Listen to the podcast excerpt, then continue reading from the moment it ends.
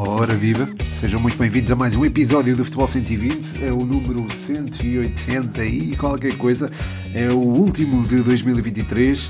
Estou a gravar-vos a um sábado, portanto um horário a um dia, no caso pouco habitual. Estou a gravar-vos enquanto está a dar o Casa Pia Sporting Braga, acaba de ser validado um gol ao Sporting Braga. Uh, e estão a vencer por 1-0 e a manter-se, portanto, na corrida uh, rumo ao título e também rumo ao top 3. Uh, acho que podemos dizer desta forma. Como tinha dito, este é o último episódio do ano. Na semana passada não gravei porque, enfim, era Natal, a malta estava em família e tudo mais, mas não queria terminar o ano sem fazer um balanço, digamos assim, de 2023. Uh, eh, e se calhar estes episódios terminam com um desejo, não é? Normalmente os episódios de rescaldo do ano acabam com um desejo. Eu se calhar começo este com esse mesmo desejo. E o desejo é que se continue a falar menos de arbitragens. Eu acho que 2023 foi um ano em que não houve assim tantas polémicas como costumam haver. Pelo menos eu fiquei com essa sensação. Não sei se andei mais aliado uh, dessas polémicas ou não, se já desligo automaticamente ou não, mas a sensação com que fiquei é que se falou menos uh, disso e se calhar até houve casos mais graves durante 2023 uh, eh, que não tiveram se calhar a correspondência em nível de polémica. Isto olhando aos padrões de polémica que se costumam gerar. Ou seja, um, ehm, houve lances que eu, a meu ver, foram escandalosos, lances, tipo, situações uh, que foram escandalosas a meu ver e, e não houve. Um, ehm, não se falou tanto e ainda bem, eu estou a elogiar uh, o facto de não se ter abordado ou de não se ter falado tanto dessas situações. Não vou falar da situação específica que me estou a lembrar agora, até porque seria incoerente se estivesse a falar disso mesmo, mas a verdade é que foi uma situação que também aconteceu, por exemplo, na Premier League, uh, questões de, enfim, de lances onde uh, há um fora de jogo claro, Uh, e uh, o árbitro, o VAR, acaba por deixar passar. Uh, houve algumas situações assim, houve grandes penalidades também marcadas um bocadinho, de forma um bocado estranha, mas isto pode acontecer.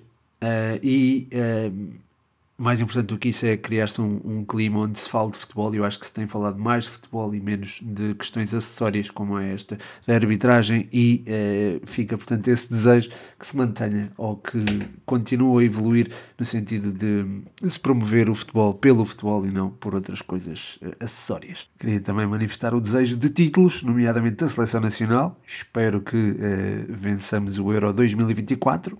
20 anos depois do Euro 2004 é a altura de recordarmos um ano que começa em 20 e acaba em 4 com boa memória. Uh, e uh, também gostava de deixar o desejo de enfim, ver uma equipa portuguesa a vencer a Liga Europa uh, e mesmo a Champions. Era ótimo que o Futebol Clube de Porto o conseguisse fazer, mas era ótimo também, caso houvesse uma conquista da Liga Europa, eu acho que é mais provável isso acontecer. E acredito que Benfica, Sporting e Sporting Braga poderão ter hipóteses de conquistar a prova europeia.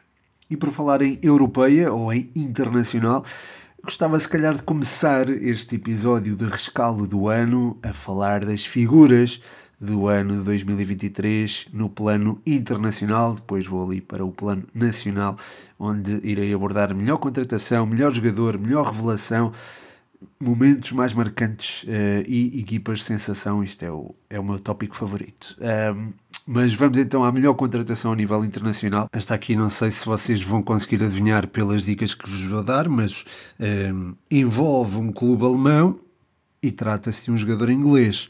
Portanto, não sei se conseguem adivinhar através de, destas pistas. Eu próprio não consigo, porque estou entre Jude Bellingham, que deixou o Dortmund e foi para o Real Madrid, e Harry Kane, que saiu do Tottenham e foi para o Bayern Munique. Ambos os jogadores tiveram um impacto tremendo nas respectivas equipas. Jude Bellingham integrou-se no Real Madrid, enfim, de forma soberba, e é hoje um dos, enfim, um dos melhores jogadores da da, da, Liga e dos melhores jogadores do mundo neste momento, acho que se pode dizer isso. Uh, é, não me lembro de um jogador chegar ao Real Madrid e ter tanto impacto desde Cristiano Ronaldo e acho que está, uh, está a fazer por merecer todos os elogios que lhes têm chegado. Depois Harry Kane, lá está, foi integrado numa equipa que precisava de um jogador como ele e está a usufruir todas as oportunidades que tem para para desequilibrar e para se tornar um elemento imprescindível da, do Bayern e também, eh, enfim, candidatou-se candidatou portanto a este prémio uh, do 120 de melhor contratação. Acho que essa era também uma das motivações de Harry Kane para esta temporada. E, e, pronto, acho que é, estou um bocadinho entre os dois, Bellingham e Harry Kane, mas não me consigo decidir.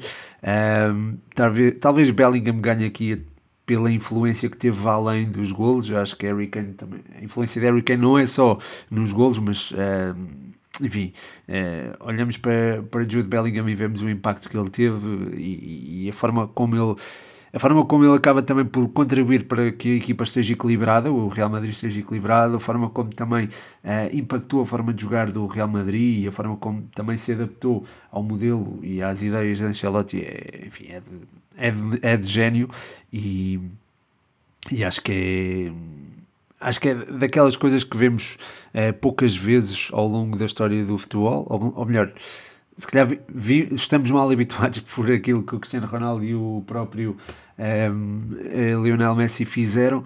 Ehm, quer dizer, Cristiano Ronaldo mais, porque Cristiano Ronaldo chegou a clubes e teve impacto, nomeadamente, como eu disse há bocado, uh, no Real Madrid, mas ehm, enfim, acho que é, é, raro um jogador chegar e ter este impacto que, Elling, eh, que Bellingham tem tido, e se calhar é ele que, que elejo como o melhor jogador um, ehm, do, a melhor contratação de 2023 a nível internacional. Depois, o melhor jogador, uh, Jude Bellingham, seria obviamente um candidato por aquilo que fez nos últimos três meses, mas uma coisa é os últimos três meses ou quatro meses, outra coisa são oito meses, em, em, ou, cinco, ou nove meses até, uh, em uh, sequência. E nesse sentido, eu acho que é justo dar o prémio a um jogador que uh, esteve no trajeto fantástico do Manchester City ao longo desta temporada e que já valeu vários títulos ao City. há aqui um jogador que, a meu ver, se destaca pelos gols que marcou, e, e esse jogador é, claro, Erling Haaland. mudou a forma de jogar do City antes, eh, se calhar o City empatava alguns jogos que Alan ajudou a decidir, eu acho que isso acabou por fazer a diferença, eh, mas não podemos esquecer Rodri, não podemos esquecer Kevin De Bruyne, não podemos esquecer Bernardo Silva, que a meu ver fez uma época extraordinária, a melhor época da carreira dele, ou melhor ano, estamos a falar de ano, um, eh, o melhor ano da, da época dele, da, da, da, carreira dele, e acho que, enfim, é, o Bernardo Silva absorveu a filosofia de Pep Guardiola e transformou uh, num uma forma de jogar extraordinária uh, e é sem dúvida alguma um dos melhores jogadores do, do ano, uh, tal como o Rodri, muito importante uh, na, na gestão do, do, do City. se houve jogos em que o City acabou com a baliza a zeros, deveu-se muito a Rodri, que também teve a capacidade de progredir no terreno e marcar. Vimos hoje, por exemplo, um gol frente ao Sheffield United, vimos também os golos que fez também frente ao, ao Bayern Munique e ao Real Madrid. Um, é, enfim, foi o motor da equipa, acho que podemos falar desta forma. Um, e acho que a sua influência também ficou marcada pelo facto do City ter três jogos seguidos em que, uh, em que perdeu uh, sem a presença de Rodri. É, portanto, acho que é, é um jogador extraordinário. Não diria o melhor do ano, mas uh, lá perto, muito lá perto. Uh, depois há a considerar também outros jogadores, como o Kylian Mbappé, obviamente. Uh, embora, não, não, não é tão óbvio assim, porque se olharmos bem para aquilo que foi o Paris Saint-Germain este ano, uh, não vemos uma equipa, enfim, vemos uma equipa sofrível, não vemos muito mais do que isso. Acho que é mais, se calhar é, é mais sensato falar de Vini Júnior uh, do que falar propriamente de Mbappé. Uh, depois, claro, Cristiano Ronaldo e Messi eh, têm de ser mencionados, uh, sobretudo Cristiano Ronaldo pelos gols que apontou e que o tornam num dos uh, eleitos ou num dos candidatos a melhor jogador de 2023. Uh, mas claro, não, se calhar não merece, não merece esta distinção. Erling Haaland está num nível muito acima, até pelo patamar competitivo em que está inserido. Não é? Eu acho que isso tem de ser equacionado quando uh, olhamos para, estas, para, este, para este tipo de coisas. Numa altura em que eu deixo cair a tampa de um borrifador, uh, peço imensa desculpa. Uh, vamos então para, as, para, os, para os momentos marcantes de 2023. Eu acho que o, aquele que mais me marcou a nível internacional, foi a, a conquista da Série A por parte do Nápoles. Uh, Lembro-me de estar no autocarro a caminho de Coimbra, estava a vir do Porto, e de estar um, um, um, rapaz italiano, dois bancos à minha frente, com, a, com o jogo aos berros, e estava completamente entusiasmado com o jogo. Uh, e lembro do motorista se virar para ele e dizer: Olha lá, não podes meter mais baixo. E pronto, foi basicamente isto. Uh, foi um momento marcante. Uh, e tudo aquilo que estava à volta da conquista do Nápoles foi, enfim, foi, foi marcante. A questão de Dom Diego, obviamente, é sempre é uma figura que está que faz parte da calçada de Nápoles, faz parte daquele, enfim, corporiza, se calhar até uh, diria uh, o estádio, porque não só pelo nome, mas também sente-se, se calhar, eu nunca lá fui, atenção, mas uh, ao ver Kvaratskhelia, Osimhen e todos, aquele, todo, todos aqueles jogadores que foram crescendo com este Nápoles, senti um bocadinho de, de Diego e, e pronto, acho que acho que foi, foi um momento marcante uh, na história do, da, da, Série A pela forma também como pelos anos de secura do Nápoles e também pela forma como uh, foi quebrada a hegemonia das equipas do Norte fiquei, fiquei extremamente satisfeito com a, com a vitória do Nápoles e foi um dos, uh, foi um dos dias marcantes da, da última época, isso sem dúvida alguma. Depois uh, tenho que incluir aqui também a conquista da Champions por parte do Manchester City, não há forma de o dizer, uh, foi um novo ou foi um novo campeão europeu e, e sendo um novo campeão europeu acho que isto tem que ser destacado e tem que ser realçado. Uh, fiquei contente pelo Cancelo, pelo Bernardo, pelo Ruben Dias.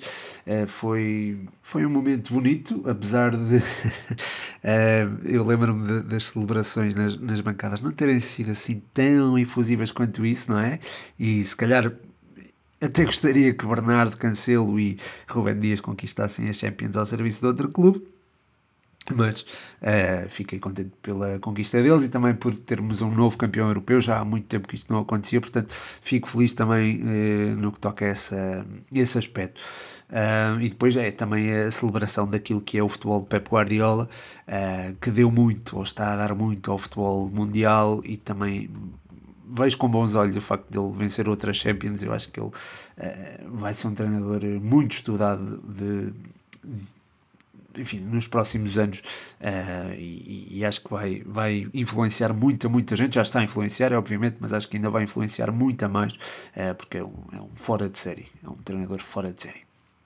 Uh, depois, outros momentos marcantes de 2023 estão, eu, eu acho que devia destacar aqui três títulos que não foram conquistados. a forma como o Arsenal perde a Premier League é é triste, é penosa. Fiquei triste uh, por ver os Gunners uh, desperdiçarem a sua oportunidade de regressar à glória. Uh, ainda por cima, tínhamos aquela narrativa de ser o Arteta, o discípulo de Guardiola a conquistar a Premier League. Era, era algo que, enfim, parecia escrito, parecia escrito. E, e foi enfim, foi, foi lamentável a forma como o Arsenal não conseguiu capitalizar nos momentos decisivos, foi, foi se arrastando e acabou mesmo por não conseguir uh, vencer a prova. Uh, depois o Dortmund, que conseguiu o mais difícil que era chegar à última jornada, a depender apenas de si, para vencer a Bundesliga 2022-2023 e, na hora da verdade, acaba por uh, empatar com o Mainz 2-2 e acaba assim por não conseguir uh, conquistar o título. Conseguiu recuperar de uma desvantagem de 2-0 para 2-2 nesse jogo, mas isso, enfim, não foi suficiente e acabou empatado com o Bayern, empatado no, no número de golos com o Bayern. Uh, e, e, foi duro, enfim, foi duro, foi duro para quem é adepto do Dortmund, foi duro também para quem uh, gostava de ver aqui uma enfim, uma, algo novo, um campeão novo na Bundesliga. Uh, Lembro-me que na penúltima jornada o Bayern até tinha perdido com o, o Leipzig uh, e o Dortmund tinha conseguido fazer a ultrapassagem, mas depois, na altura decisiva, o Dortmund acabou por ceder. Foi, foi lamentável, foi triste, uh, mas não tão triste quanto a pipocada do Botafogo. Foram líderes durante imensas jornadas, eu agora não consigo precisar. Tiveram uma vantagem enorme de pontos e conseguiram mesmo perder a perder o título brasileiro. Houve até um jogo, uh, creio que foi contra o Curitiba, que já tinha descido, em que o, o Botafogo uh, achava-se que o Botafogo ia ceder pontos outra vez. Uh, o jogo estava 0-0, encaminhava-se para o final. Surge uma grande penalidade, mesmo nos, nos, descontos. Creio que faltavam um ou dois minutos para acabar o, o tempo de compensação. Há penalti, mesmo assim, eh, os adeptos do Botafogo se calhar achavam que nada estava, pronto, nada estava garantido porque ainda faltava cobrar o penalti e, e o Botafogo até teve alguma história com penaltis perdidos. O penalti foi convertido, é gol, festejo, choro uh, por todo lado. A bola vai ao centro, pensa-se que o jogo vai acabar, já acabou, mas o jogo não acaba logo. e, e uh, no lance a seguir, o Coritiba, que já tinha descido, já tinha descido divisão. Faz o gol é, do empate. É, a bola volta ao centro e o jogo termina. E o Botafogo não vence, cede o primeiro lugar ao Palmeiras, que acaba por se sagrar campeão. Foi bom ver o, o Abel Ferreira sagrar-se campeão novamente, mas foi triste ver a forma como o Botafogo perdeu este campeonato uh, na segunda volta, olhando para os pontos da segunda volta. Uh, o Botafogo Uh, se só fosse essa segunda volta, desceria de divisão, seria rebaixado, como dizem no Brasil. E, e de facto foi, foi com muita pena que, que vi também este, este trajeto do, do Botafogo. Mas pronto, já chega de coisas tristes, vamos às equipas Sensação 2023. Eu coloco aqui o Inter Milão, de Simone Inzaghi, uma equipa que surpreendeu a Europa do futebol. O percurso na Champions foi notável, a forma como superou o Benfica e o. Enfim, o Futebol Clube de Porto foi superado com alguma dificuldade, isto é preciso fazer justiça uh, ao percurso do Inter, mas o Benfica foi superado uh, com autoridade, a meu ver. O jogo na luz foi decisivo uh, para, e foi a primeira mão o Benfica viria a empatar depois em Milão. Uh, acho que esse jogo foi decisivo para que o, Inter se apurasse para as meias finais. E depois nas meias finais vulgarizou o seu rival, o, Milan, apurou-se para a final e na final provocou muitíssimas dificuldades ao Manchester City. É, é certo que as finais são sempre, enfim, são sempre bem disputadas, há sempre um certo equilíbrio, ou nem sempre, veja-se por exemplo o Fluminense-Manchester City. Uh, mas eh, a verdade é que o Inter provocou muitas dificuldades ao favoritíssimo City e a verdade é que esteve perto de, de empatar o jogo, levar o jogo para prolongamento. Lembro-me dos lances de Lukaku, por exemplo, que acabou por não ser feliz. Um, além disso, teve ainda um percurso na Copa Itália também muito interessante, venceu mesmo a prova, um, eliminou a Atalanta e a Juve antes de derrotar a Fiorentina na final. Um, na Série A o título, enfim, foi para o Nápoles, como, como já falei há pouco, um, mas a campanha do, do Inter acaba por ser, acho que podemos dizê-lo, relativamente competente, até porque esteve envolvida em várias competições e conseguiu acabar, uh, enfim, em lugar de Champions. Um, acabou a época até uh, perder só com o, o, com, o, com o Nápoles, uh, mas de resto venceu, os últimos seis jogos venceu cinco e venceu, por exemplo, lembro de uma goleada ao Verona, uh, por exemplo, nesse percurso. Um, e também de uma vitória, por exemplo, sobre, sobre a Atalanta e sobre a Roma de José Mourinho. Uh, portanto, lá está, o Inter teve um percurso muito interessante nesta em 2023 e acho que é uma das equipas que eu queria destacar. Já me estou a alongar demais, se calhar. As outras equipas seriam o Aston Villa de Unai Emery, uh, não só por o que está a fazer esta temporada, e tem sido imenso. Está neste momento na vice-liderança da Premier League. depois, hoje venceu, por exemplo, o, o Burnley com algumas dificuldades, é certo, e acho que a equipa já está a quebrar um bocadinho, mas não se pode negar o percurso feito pelo Aston Villa até aqui. Grande, grande época está a fazer o Aston Villa, eh, não só na Premier League, mas também na, na Liga Conferência. Eh, já antes disto tinha feito também uma boa campanha 2022-2023 e por isso merece eh, aqui o destaque. O mesmo digo do Brighton de Deserbi, com uma ideia de jogo entusiasmante, a forma como venceu, por exemplo, o Tottenham na no passada, na passada quinta-feira é exemplo disso mesmo, um 4-2, um jogo excitante um, e, em que esteve até a vencer por 4-0. Um, enfim, é, é, digno de, de registro um, e, enfim, é próprio de Deserbi, um dos melhores treinadores, uh, um, dos, um dos meus treinadores favoritos uh, atualmente. Outra equipa que eu quero destacar é o Girona, do que esteve na liderança da La Liga durante muito tempo e merece também por isso o destaque. Já fiz a análise eh, ao Girona, se quiserem passem no Patreon, está lá, patreon.com.br futebol 120. Passando agora para os destaques a nível nacional, e já estou com 20 minutos, Ui, não posso demorar muito tempo. Vamos à melhor contratação de 2023 e eu acho que nem é preciso demorar muito aqui. Victor Guioqueras é a contratação de 2023, sem dúvida alguma chegou e teve um impacto uh, tremendo, tal como Jude Bellingham, se calhar, uh, no Real Madrid uh, e também Harry Kane no, no Bayern Munique. enfim, foi, é, um, é um jogador muito, muito diferente daquilo que se costuma ver aqui no futebol português.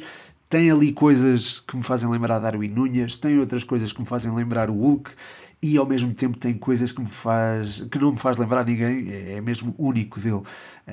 13 jogos, 10 golos, 5 assistências só na Primeira Liga. É um jogador que está a cativar o universo leonino. É, já há muita gente a fazer o festejo dele e eu percebo o entusiasmo à volta dele. É, é sem dúvida alguma um jogador que veio enriquecer o nosso futebol e está, está a demonstrá-lo. Não creio que possa, se possa falar numa dependência de Guioqueres, mas sem Guioqueres o Sporting uh, terá naturalmente a vida mais complicada.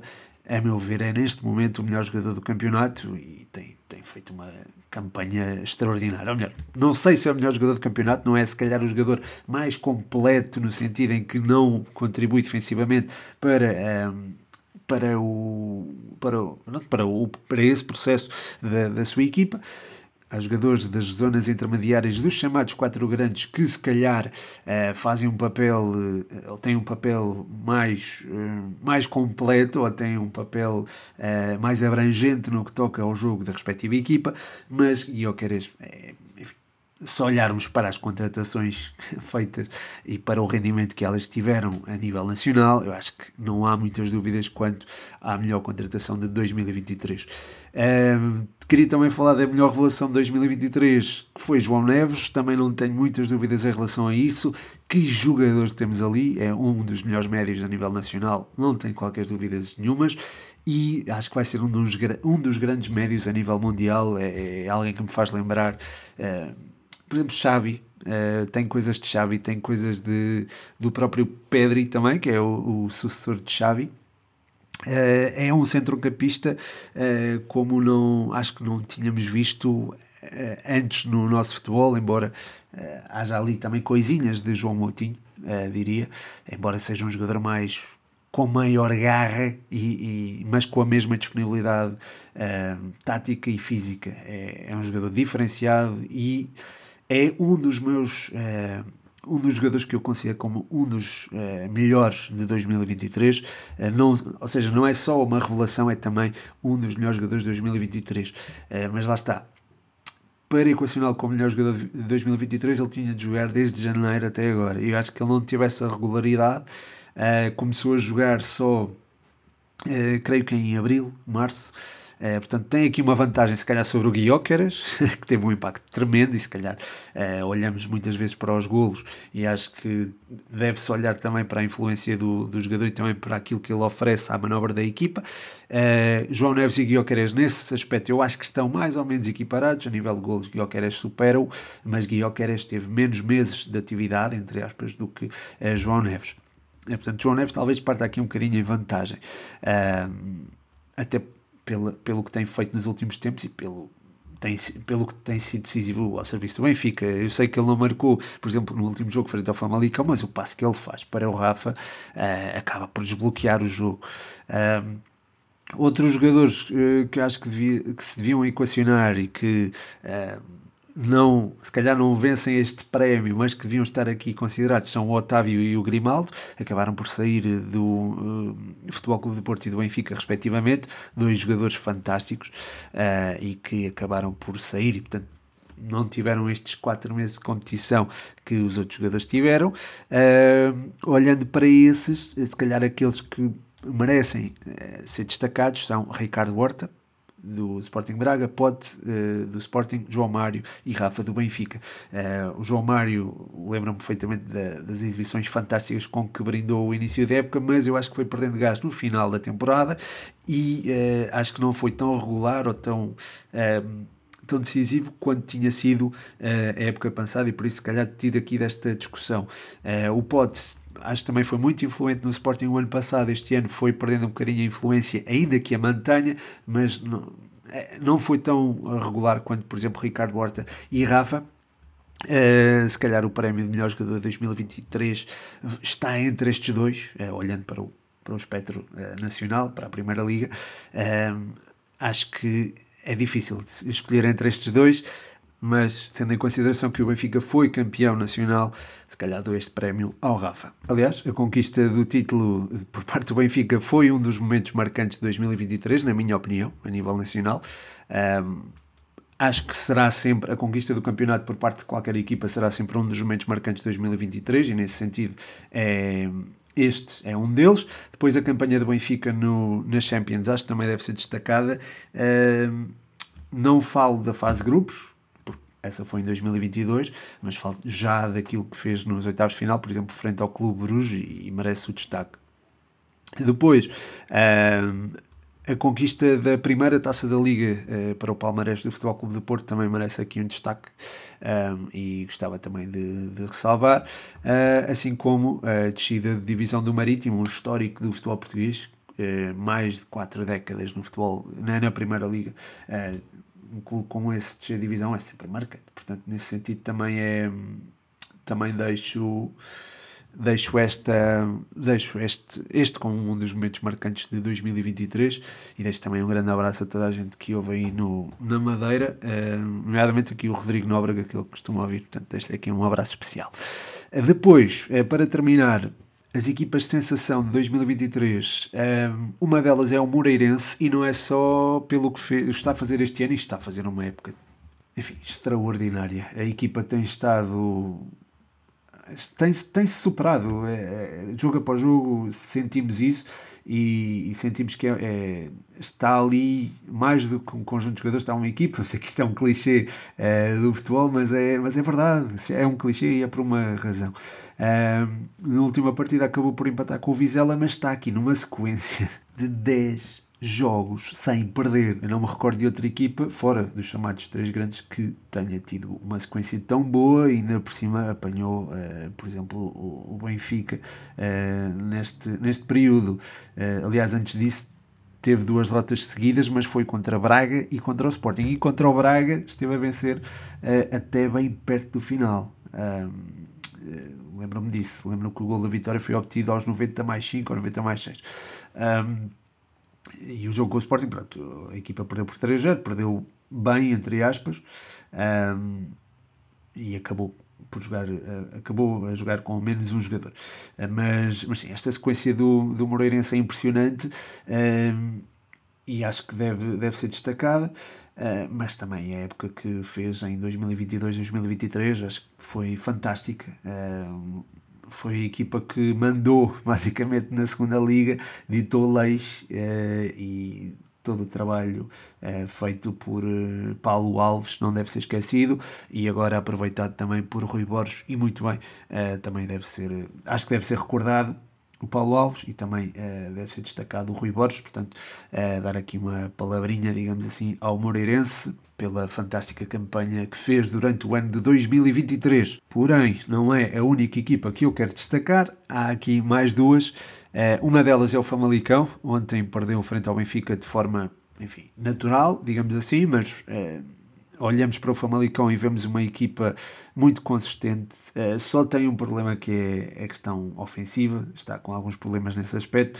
Uh, marcou dois gols nos últimos quatro jogos, por exemplo, uh, melhor cinco, e, isto olhando só para a Liga, e acho que é, é problemático. Não havendo esse problema, eu acho que o Famalicão seria uma equipa muitíssimo difícil de, de bater e talvez estivesse agora a lutar ali pelo quinto lugar com, com o Vitória e com o Moreirense. Portanto, é uma das equipas que eu quero destacar, não só pelo que fez em 2023-2024, mas também em 2022-2023. Terminou a época num honroso oitavo lugar eh, e aquilo que fez eh, no final da, da, da enfim, é certo que terminou com uma sequência um bocadinho penosa, mas eh, lembro-me dali de uma sequência de vitórias também muito, muito interessante. Creio que foi ali uma série de eh, sete jogos, sete ou seis jogos, em que venceu todos, só perdeu um.